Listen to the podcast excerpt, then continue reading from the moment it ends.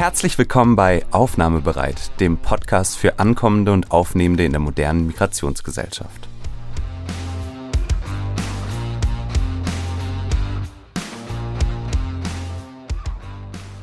Mein Name ist Judy Kohlenberger, ich bin Migrationsforscherin am Institut für Sozialpolitik an der WU Wien. Und in der heutigen Folge spreche ich mit der Journalistin Emilia Ilic, die für das AK-Projekt Jugendstories für Social Media zuständig ist. Und an diesem Projekt waren etwa ein Dutzend Jugendlicher mit und ohne Migrationsbiografie beteiligt. Und wir werden heute darüber sprechen, worum es in diesem Projekt überhaupt geht und was Emilia ganz persönlich daraus gelernt hat. Herzlich willkommen, liebe Emilia. Schön, dass du heute mein Gast bist. Dankeschön, ich freue mich sehr. Danke. Ja, Emilie, ich habe schon gesagt, AK Jugendstories, die ja eigentlich, so viel darf man sagen, als die Lockdown-Stories begonnen haben und das äh, sagt schon zeitlich, wo wir uns da befinden. Wie ist es denn überhaupt zu diesem Projekt gekommen? Wie ist das abgelaufen? Was war der Hintergrund? Was war die Zielsetzung von diesem Projekt? Genau, also vielleicht, wie es jetzt unser neuer Name auch schon sagt, es geht äh, beim Projekt eben um Jugendliche, vor allem um junge Leute und wir möchten einfach denjenigen ähm, jungen Menschen, die halt in der Gesellschaft vielleicht überstimmt werden oft oder überhört werden, einfach eine Plattform bieten. Und das Ganze hat eben angefangen ähm, zwischen den Lockdowns, deshalb unser letzter Name war AK Lockdown Stories. Und da im ersten Film ging es eben darum, wie sich junge Leute im Lockdown fühlen. Und ähm, genau, bei uns geht es eigentlich darum, dass ähm, junge Leute eine Plattform bekommen und eben auch ihre Meinung und vielleicht auch ihre politische Meinung vertreten können. Gab es so ein oder zwei Aha-Erlebnisse in dem Projekt, weil du hast das ja wirklich von Beginn an, soweit ich weiß, begleitet. Und man geht da wahrscheinlich mit gewissen Vorstellungen hinein, was kann funktionieren, was wird vielleicht schwierig. Und so kenne ich das aus meinen Projekten auch, wenn die ein bisschen anders gelagert sind im Verlauf der Zeit stellen sich dann Themen oder Aspekte heraus, mit denen man überhaupt nicht gerechnet hätte, sowohl im positiven wie manchmal auch im negativen, also Dinge, wo man meint, die funktionieren super, die gehen dann gar nicht auf und anderes äh, zeigt sich aber, was ein ganz unerwartetes Ergebnis vielleicht ist oder eine unerwartete auch weitere Schiene, die sich auftut. Gibt es da etwas auch bei euch aus den Jugendstories?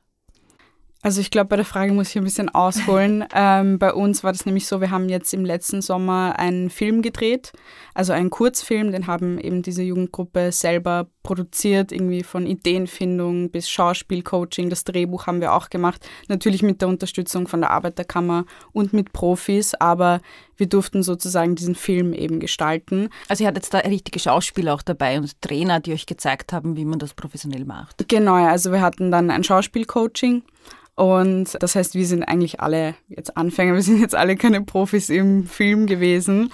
Aber genau, und dieser Film heißt eben, ihr könnt uns alle mal. Und da ging es um politische Mitbestimmung, um das Staatsbürgerschaftsproblem und vor allem auch über die Diskriminierung, die eben junge Leute oft erfahren. Und genau, wir haben eben diesen Film gedreht. Jetzt im Sommer hatten ganz viele Screenings. Und ähm, ich glaube, eben diese zentralen Erkenntnisse und diese Aha-Momente haben sich irgendwie danach erst so ergeben. Also wir, ursprünglich wollten wir den Film eigentlich nur einmal zeigen. Und jetzt ist irgendwie ein großes Projekt daraus geworden und das Ganze ja, der Grund dafür ist halt, dass dieses Feedback von den jungen Leuten so unglaublich schön war und so wichtig. Also wir hatten irgendwie ganz viele Jugendliche, die sich bei uns beteiligen wollten und die sich einfach irgendwie auch so von uns verstanden, gehört gefühlt haben, weil wir eben ihre Lebensrealitäten aufzeigen und diese Probleme, mit denen sie tagtäglich zu kämpfen haben.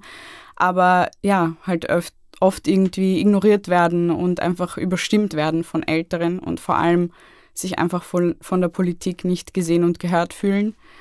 Und da waren echt so zentrale Erkenntnisse auch dadurch, dass unsere Gruppe so stark gemischt ist. Also wir haben von zehn, elf Jugendlichen sind wir alle Nationen irgendwie durchweg, von Türkei, Serbien, Bosnien, ähm, auch Österreicherinnen und auch junge Leute mit Fluchterfahrung haben wir dabei aus Syrien, Afghanistan.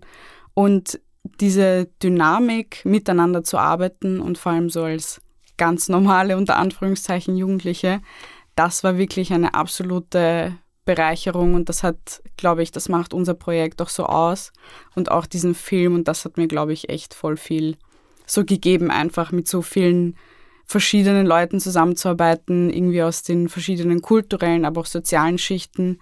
Also das, ja, finde ich, da kann sich der eine oder die andere was von uns abschauen von der Gruppe. Das war auf jeden Fall super.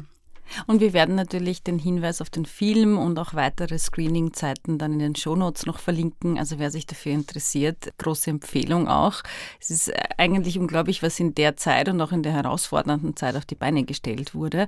Und mir kommt vor, einerseits ist es was was man schon betonen oder vielleicht noch separat ausweisen muss, eben wie divers die Gruppe war, wie viele unterschiedliche äh, Hintergründe da zusammengekommen sind. Andererseits, ähm, wenn ich so um mich blicke, ähm, gerade im Ballungszentrum Wien, ist das eh zunehmend die Realität für viele Jugendliche, dass sie natürlich nicht in einem absolut homogenen Umfeld aufwachsen, sondern dass sie Austausch haben mit sehr vielen unterschiedlichen Kulturen und Herkünften und dass das aber natürlich äh, trotzdem gar nicht so das Thema ist und trotzdem gut funktioniert ähm, in der Praxis, weil dann wieder Themen reinkommen, die so vermute ich, meine, ich kann jetzt nur äh, Blick von der Peripherie auf die Jugendlichen blicken, aber ich vermute, dass viele Themen, die man halt so hat im Alter zwischen 12 und 17 Jahren, ja, die betreffen halt wohl alle, ja. Und da geht es vielleicht viel weniger, wie mancher meinen mag, um die Herkunft der Familie, der Eltern oder der Großeltern, sondern da geht es um so Dinge wie, ich weiß es nicht,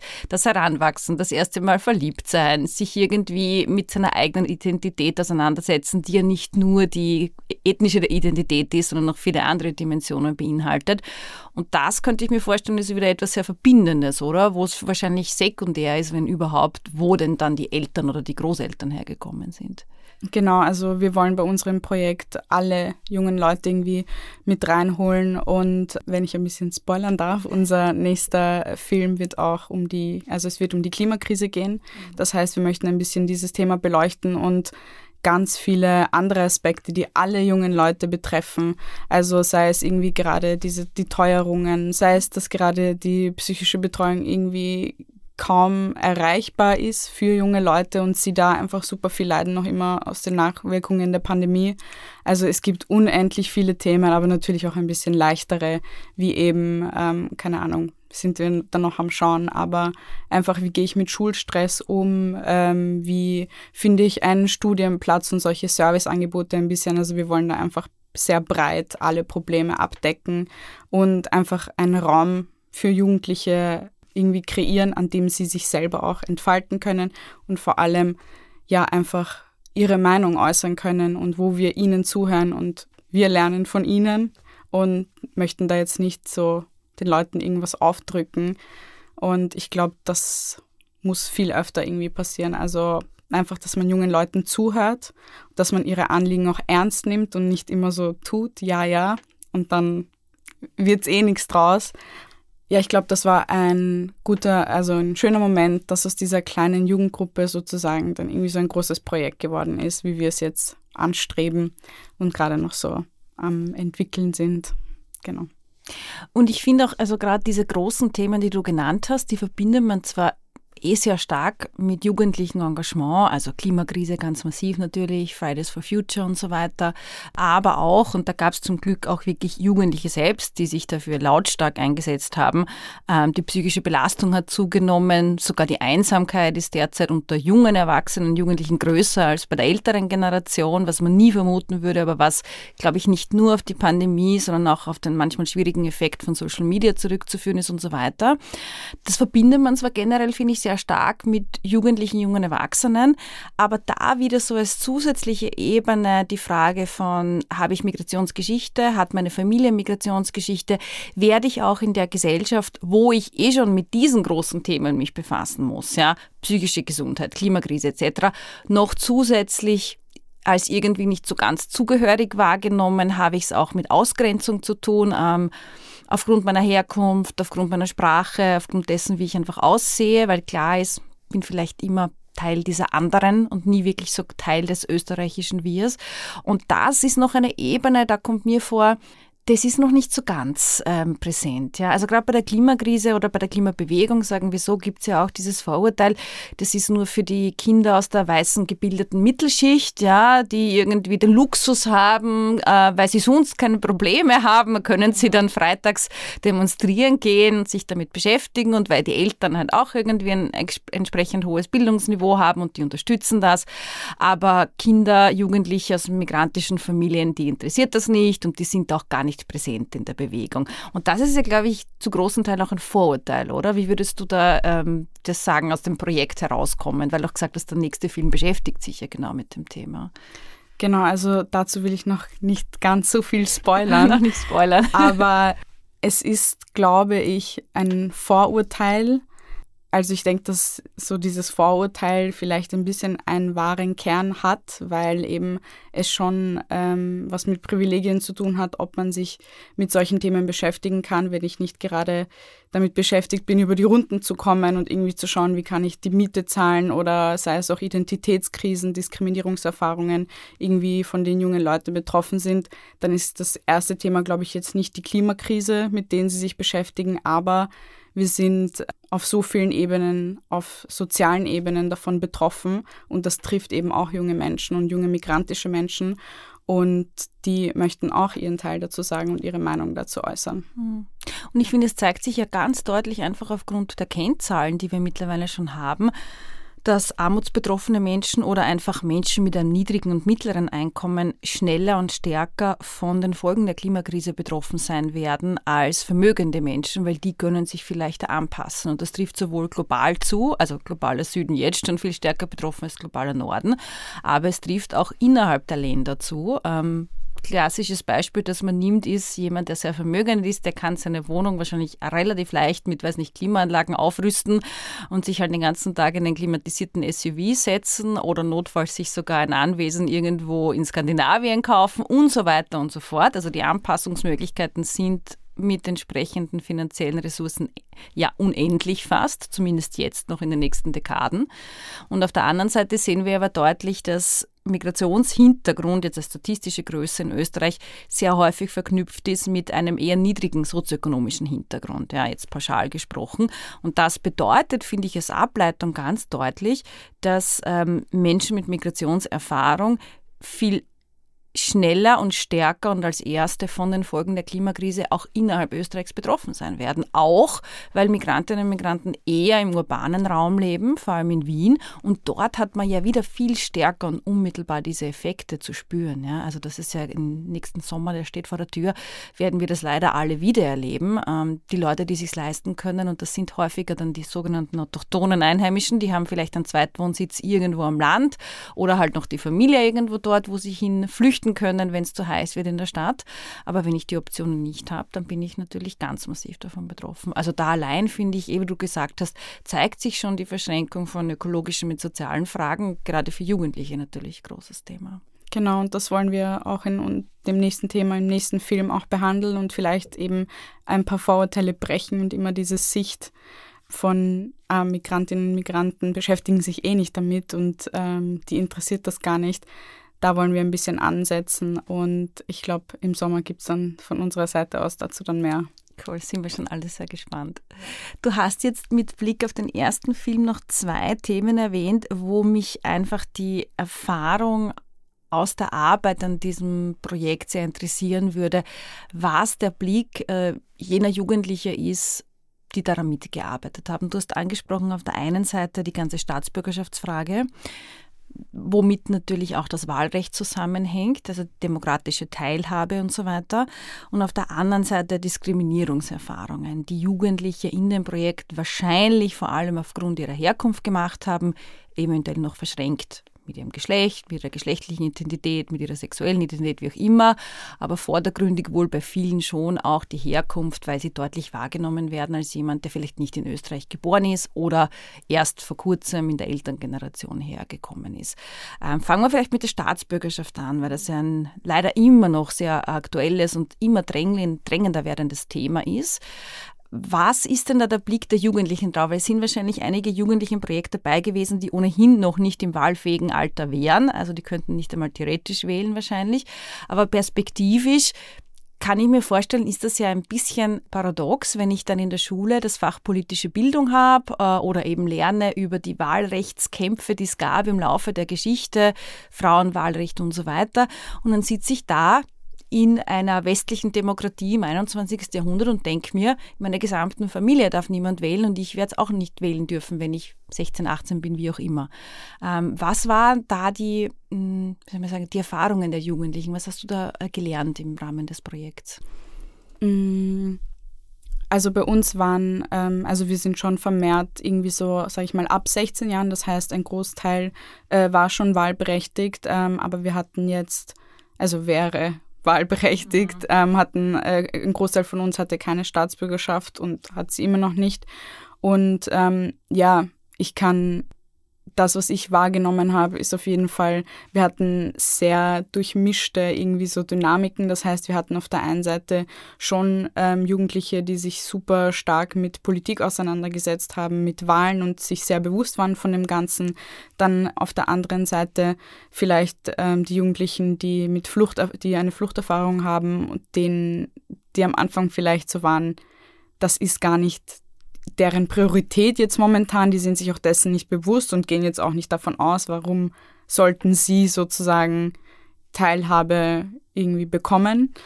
Aber das hat sich im Laufe des Projekts schnell geändert, bei Ihnen zumindest. Also je mehr wir darüber gesprochen haben, wir hatten ganz viele Workshops mit Expertinnen, um sozusagen alle mal auf einen Wissensstand zu kommen, waren sie am Ende auch so, ja, ich möchte eigentlich mitbestimmen und es ist unfair, dass ich als eine Person, die die Staatsbürgerschaft nicht hat und die aber schon lange hier ist, hier arbeitet, Steuern zahlt und einfach sich hier ein Leben aufgebaut hat, nicht mal am politischen Diskurs teilhaben darf. Wir hatten aber auch in der Gruppe Leute, die hier aufgewachsen sind oder geboren sind, die Staatsbürgerschaft noch immer nicht haben und vielleicht auch als junge Studentinnen es extrem, extrem schwer haben, da irgendwie diese ganzen Hürden zu überwinden. Und es ist ja nun mal so, dass das Staatsbürgerschaftsgesetz in Österreich, ich glaube, einer der restriktivsten äh, weltweit ist. Ist es weltweit? Ja, tatsächlich das restriktivste weltweit. Ja. Ja. mein Kollege der Rainer Bauböck und der Gerd Walchers haben dazu sehr gute internationale Analysen gemacht. Und es ist eigentlich, je nachdem, wie man es wertet, aber im Grunde an, ähm, an erster Stelle von den Restriktionen her. Erstens mal Zugänglichkeit, aber dann auch die Gebühren, die damit verbunden sind, da relativ hohe Nachweis der Einkommensgrenze und so weiter. Also unglaublich schwer zu bekommen. Plus Doppelstaatsbürgerschaft ist mittlerweile ja außer in Ausnahmefällen auch nicht mehr erlaubt. Ja. Ganz, ganz schwierig, ja.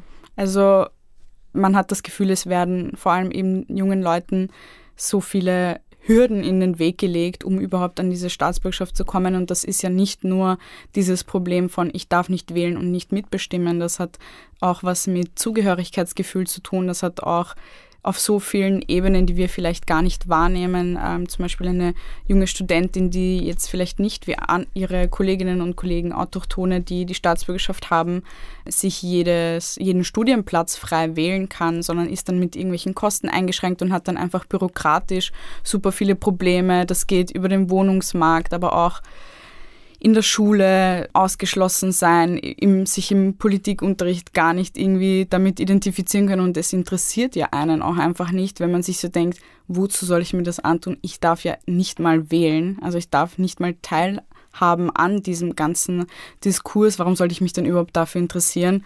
Und das war halt eben uns ganz wichtig aufzubrechen und einfach auch viel darüber zu reden und ähm, vielleicht diese Sachen, die die jungen Leute erfahren haben, die sie vielleicht noch nicht so ganz, das kenne ich von mir selber, zuordnen konnten oder in Worte fassen konnten in manche Situationen, wie sie sich gefühlt haben, das irgendwie aufzuarbeiten und am Ende waren alle davon überzeugt, dass wir halt eben dafür einstehen müssen, für unsere Rechte einstehen, weil es einfach absurd ist, so viele Leute, die nicht wahlberechtigt sind, obwohl sie schon so lange hier leben und so viele Hürden, die einem in den Weg gelegt werden, auf den Weg dorthin.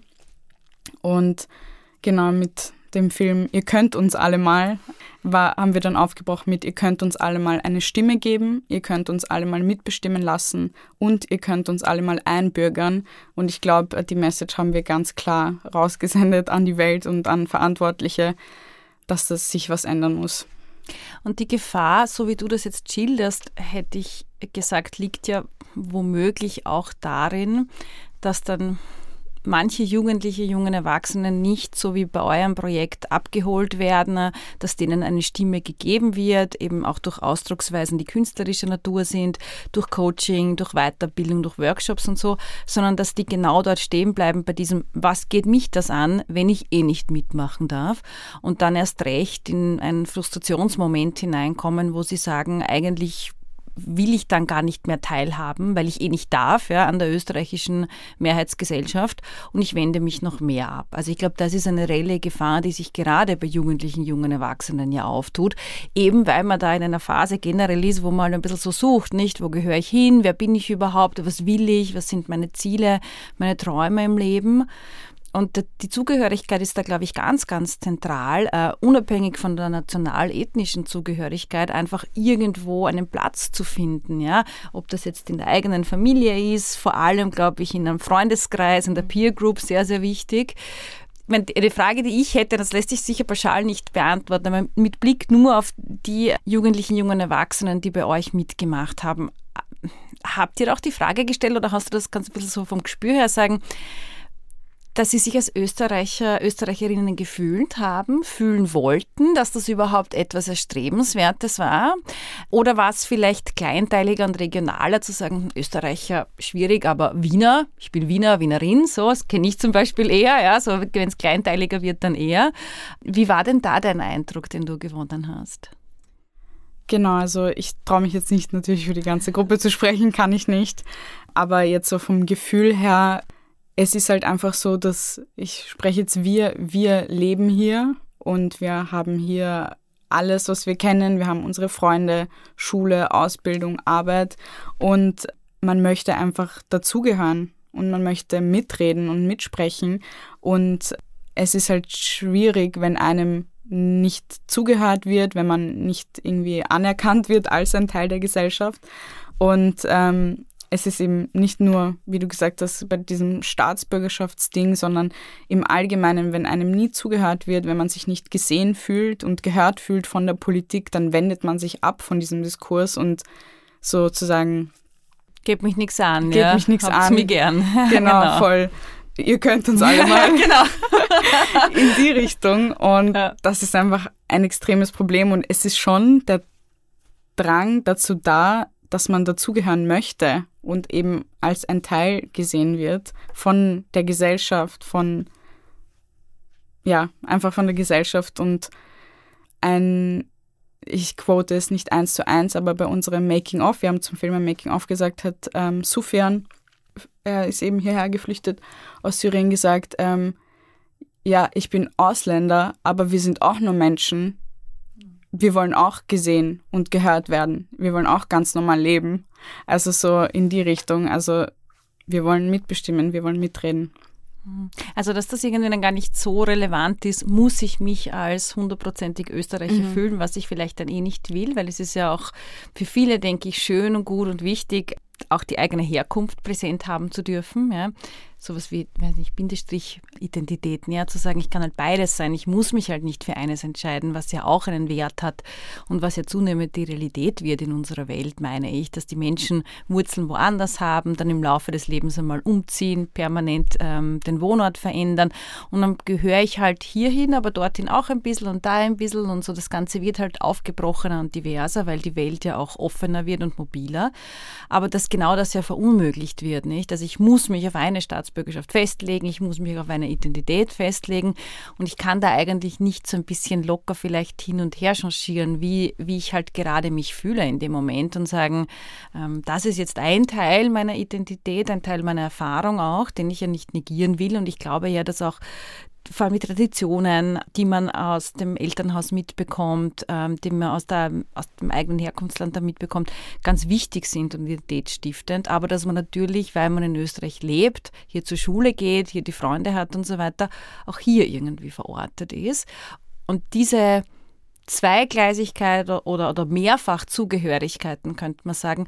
Das ist auch etwas, kommt mir vor, wo wir überhaupt keine Konzepte dafür haben, wo es ganz, ganz schwierig ist. Also wenn, dann wird ganz massiv verlangt, dass man sich auf eines festlegt, was aber auch nicht so klar ist, ob das einem überhaupt zugestanden wird.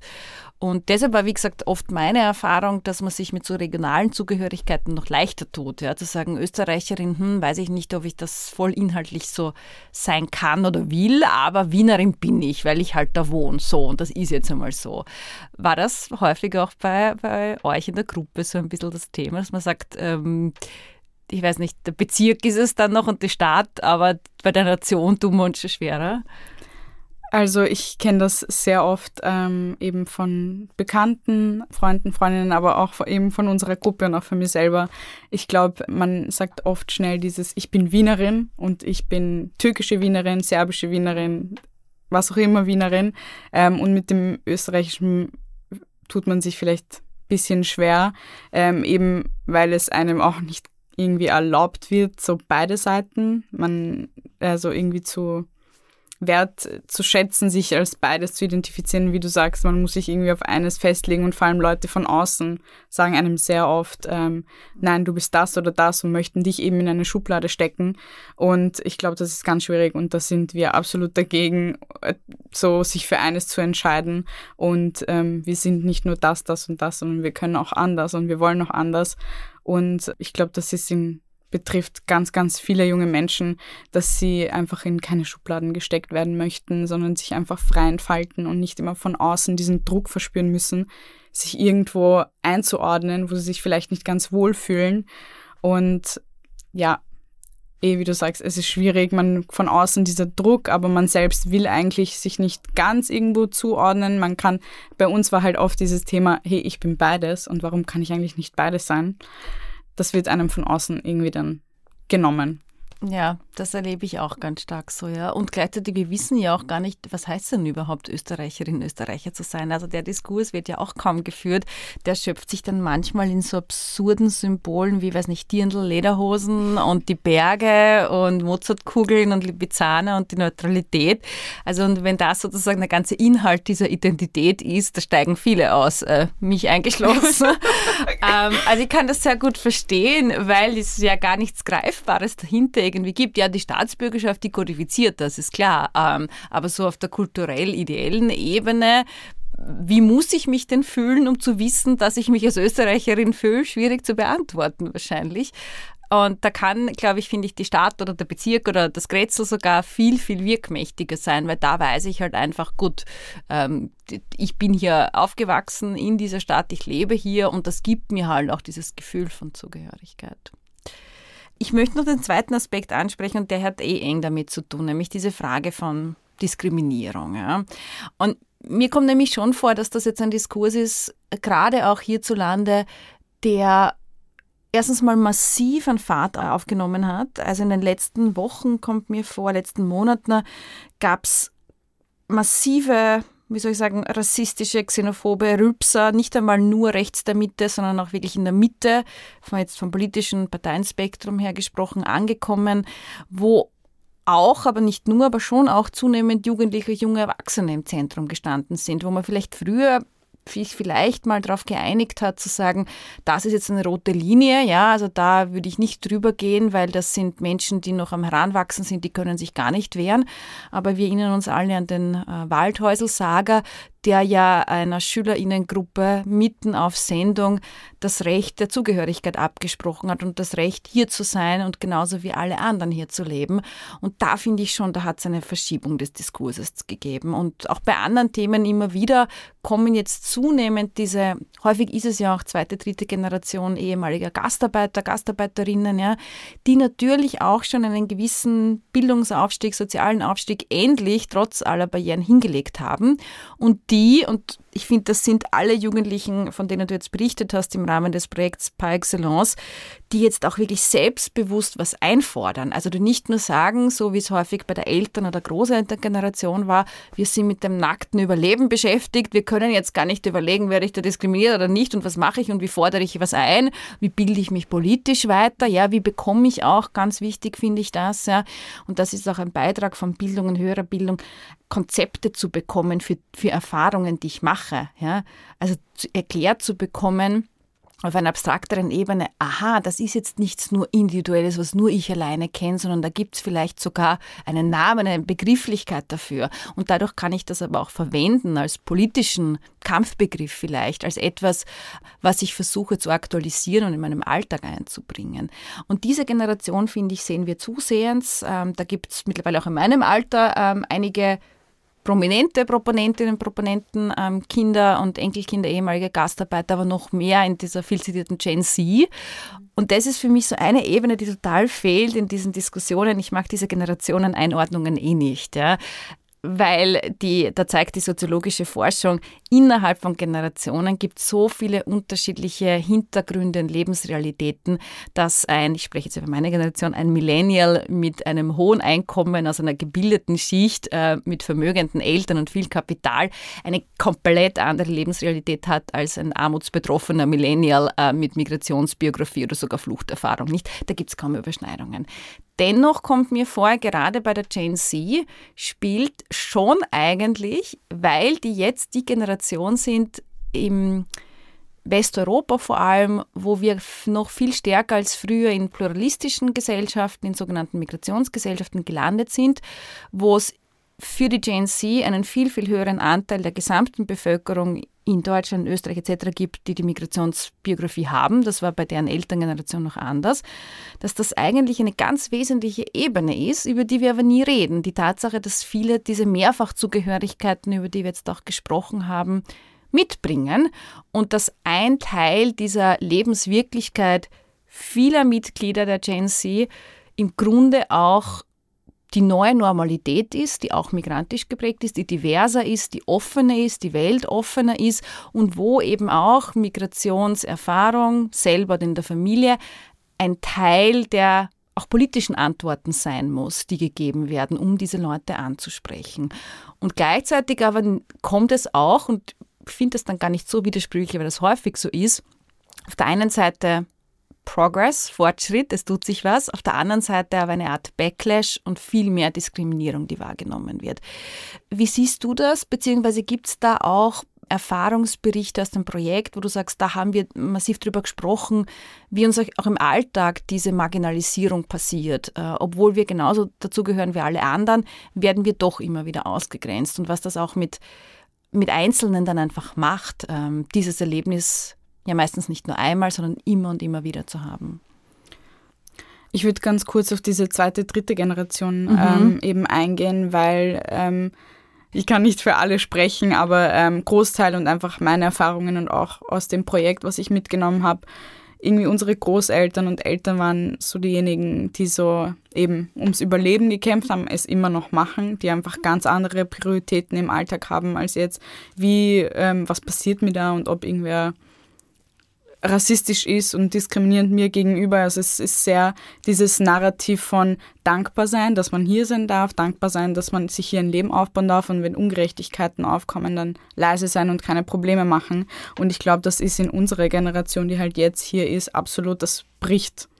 Also das, wir brechen das einfach auf. Und ähm, wir möchten einfach an einem Tisch mit allen Menschen, wir möchten am Tisch sitzen und wir möchten uns nicht sozusagen mit diesen Krümel vom Kuchen, sage ich jetzt einmal, zufrieden geben, sondern wir möchten genauso mitreden, mitbestimmen und ähm, diese ganzen rassistischen Saga, der Waldhäusel-Saga und was wir jetzt alles auch irgendwie am Brunnenmarkt. Also es wird, äh, besser wird es nicht, so sagen wir es. Ähm, und ich glaube, dass eben das vermehrt zunimmt, ähm, auch vielleicht aus dem Grund, aber das kannst du sicher besser beantworten, aus dieser Angst und vielleicht auch diesem Entsetzen, weil mhm. plötzlich, ähm, keine Ahnung, unsere Eltern, die jetzt noch, keine Ahnung, das Land mit aufgebaut haben, indem sie geputzt haben, Straßen gekehrt, Taxi fahren, also so, wir sind nicht mehr diejenigen, die sie mit dem Taxi in die Arbeit fahren, das Büro putzen und am Abend mit Essen beliefern, sondern wir sitzen mit ihnen an einem Tisch und wir sind alle genauso Anwältinnen, keine Ahnung, Journalistinnen, Medizinerinnen. Und ich glaube, das passt halt Menschen, die eine rassistische Haltung haben, nicht ganz in den Kram rein. Und wir, ähm, spreche ich jetzt mal so, wir möchten uns schon dafür einsetzen, dass man uns genauso selbstverständlich mit einholt in gewisse Schichten und gewisse, gewisse Thematiken ähm, wie, an, wie autochtone Bürgerinnen. Und ich glaube, ähm, dass eben sich das sehr gerade eben dadurch, dass wir als jüngere Generation und Gott sei Dank diese ganzen Ressourcen haben. Bildung, vor allem Bildung ist so wichtig, dann kann man das überhaupt einordnen, was, was um sich was um einen herum passiert. Man kann dem auch die Sprache, den politischen Diskurs nimmt man ganz anders wahr und kann den halt auch so aufnehmen und verarbeiten. Und ich erlebe das schon oft, dass die ältere Generation, zum Beispiel meine Mutter, sie hat noch nie Diskriminierung erfahren Mama. Ich war schon öfter dabei. Es, es fehlt halt diese, das ist die Sprachbarriere, man versteht das nicht direkt. Auch sehr immer dieses indirekte, niederschwellige, irgendwelche Saga und diskriminierend sein. Und die Überangepasstheit, die häufig bei der ersten Einwanderergeneration ist, ja. ja. Aus, wie du sagst, aus dem nackten Überlebenskampf heraus, ja. ja. Und das ist eben nicht deren Priorität gewesen. Und wir jungen Menschen sind jetzt eben teilweise auch hier geboren und wir fordern Mitsprache und wir möchten mitsprechen und es ist schwierig, es, wenn immer Gegenwind kommt und einem live im Fernsehen das Existenzrecht abgesprochen wird von Politikerinnen, die in einer Machtposition sind. Ja, da wird mir schon wieder schlecht, wenn ich darüber nachdenke. Ich habe, als ich das gesehen habe, ich war absolut entsetzt, weil es mich ja auch betrifft. Also da wird einem ins Gesicht gesagt, ja besser, deine Eltern wären nicht hergekommen, dann wärst du jetzt nicht da. Aber irgendwie, man liebt dieses Wien und man ist, irgendwie glücklich hier, man hat, das ist ein, auch eine Heimat. Und dann wird einem so immer wieder, kriegt man dann so eben Gegenwind und es ist schwierig. Aber weißt du, Emilia, ich glaube, dass das, woraus man wirklich vielleicht auch wiederum die Kraft ziehen kann. Und ich sage immer, da gibt es dieses Sprichwort, das ist jetzt ein bisschen so Kalenderspruch, aber ich finde, es hat eine Wahrheit in sich. Eine kleine Flamme, die löscht der Gegenwind aus, aber ein großes Feuer, das facht dann noch weiter an. Und ich glaube, das zeigt sich ja bei allen, die ihr da mitgemacht habt bei dem Projekt. Und das steht ja genau hinter so einer Aussage eines Waldhäusels oder anderer solcher Proponenten die sagen das ja deshalb, weil sie sich massiv bedroht fühlen. Eben von dieser Generation, wie du sagst, ja, die jetzt nicht mehr ich meine, es ist überhaupt nicht abwertend, aber die halt nicht mehr nur die Klo putzt oder ich weiß nicht, am Feld steht und dann das Gemüse äh, billig pflügt, sondern die jetzt auch dorthin kommen, woraus die vermeintlich autochtone Bevölkerung so ein bisschen das eigene Statusgefühl zieht. Da war noch etwas, wo wir uns ganz deutlich abgrenzen haben können von den anderen. Aber was passiert denn jetzt, wenn diese vermeintlich anderen mit uns, wie du sagst, am Tisch sitzen und auch diesen Platz beeinspruchen? Da wird es für uns erstmal enger, wenn Leute noch hinzukommen. Und das bedeutet vielleicht, ich muss mir überlegen, hm, wenn nur meine Hautfarbe oder meine österreichische Identität mir nicht mehr zusichert, dass ich immer der bin, der einen Schritt voraus ist, der drüber steht, der sozusagen die höhere Stufe erklommen hat, sondern dass ich vielleicht auch Qualifikationen nachweisen muss, was leisten muss, etc. Die eigentliche Leistungsgesellschaft, die das ja wert, die wir ja gar nicht haben, um ehrlich zu sein da komme ich natürlich schneller mal so in ein Bedrohungsgefühl, nicht? Weil die, die diese rassistischen Aussagen tätigen müssen, um sich ihrer eigenen Identität zu versichern, die drücken dadurch ja vor allem aus, dass sie immer irgendjemanden brauchen, der noch eine Stufe unter ihnen steht. Ja, irgendjemanden muss noch schlechter gehen. Irgendjemanden brauche ich, wo ich mich selber dann erhöhen kann, weil der, ich zumindest, habe dieses weiß sein, autochton sein, zugehörig sein und das hast du nicht, egal wie viele Qualifikationen, Universitätsabschlüsse und so weiter du hast.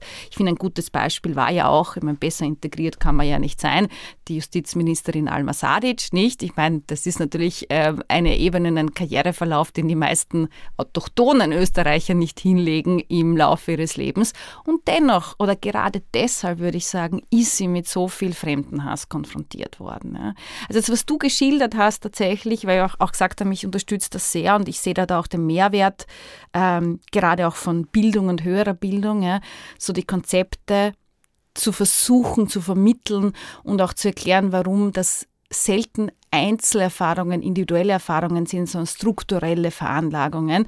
Das, was du beschrieben hast jetzt, ist das Integrationsparadox. Ja? Die Tatsache, dass wir auf der einen Seite zu fordern, ihr da, die ihr da kommt, integriert euch bitte, Integration durch Leistung und bitte bringt euch ein und, und, und seid tüchtig und arbeiten und nicht erst um 10 Uhr aufstehen, sondern um 6 und so.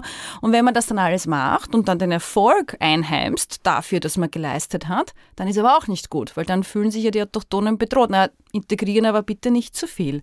Und das ist äh, eben genau diese Widersprüchlichkeit. Also im Grunde kann man sagen, wie man es macht, macht man es falsch. Ja.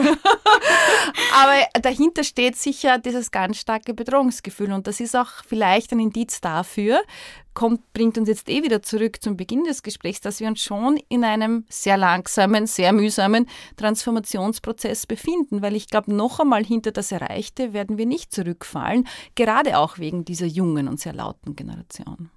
Genau. Und ähm, ganz wichtig mir noch zu sagen, also diese Leute, die sich bedroht fühlen von, sage ich mal jetzt uns, ähm, sind jetzt keine alle autochthonen Bürgerinnen gemeint, sondern einfach Leute, die eine rassistische Haltung haben. Also auf jeden Fall nicht alle Österreicherinnen und Österreicher. Das ist ähm, nicht sozusagen das war jetzt nicht der Sinn dahinter, was ich sagen wollte, nur um das nochmal hervorzustreichen.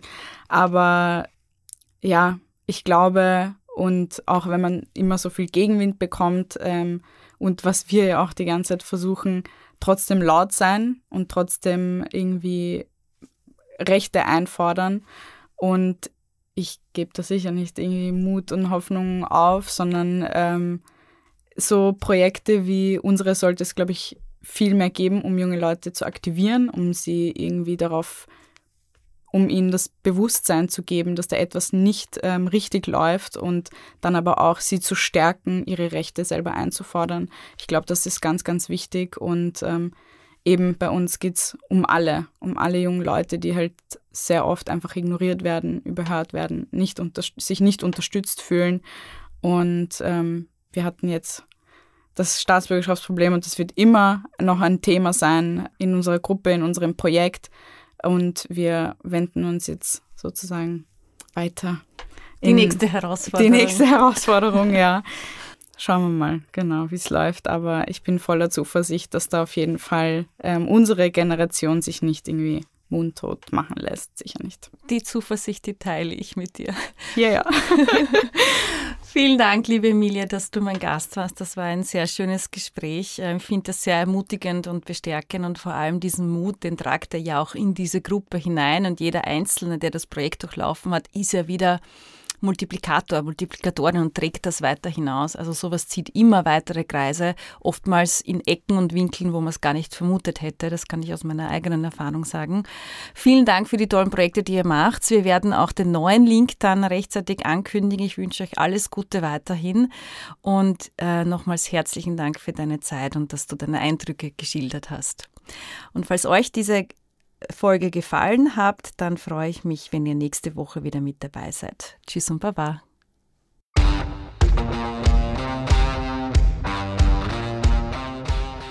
Vielen Dank fürs Zuhören. Wenn euch diese Folge gefallen hat, abonniert Aufnahmebereit auf Spotify oder allen anderen gängigen Podcast-Plattformen und folgt Judith Kohlenberger und der Chefredaktion auf ihren Social-Media-Kanälen.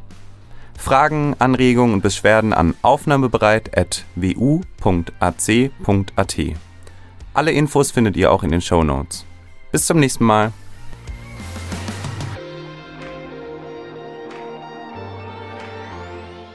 Aufnahmebereit wird ermöglicht durch eine Förderung des Wissenschaftsvermittlungscalls vom Wissen der vielen der MA7 der Stadt Wien.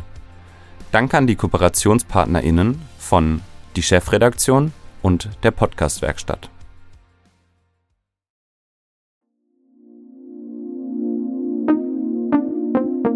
Podcast-Werkstatt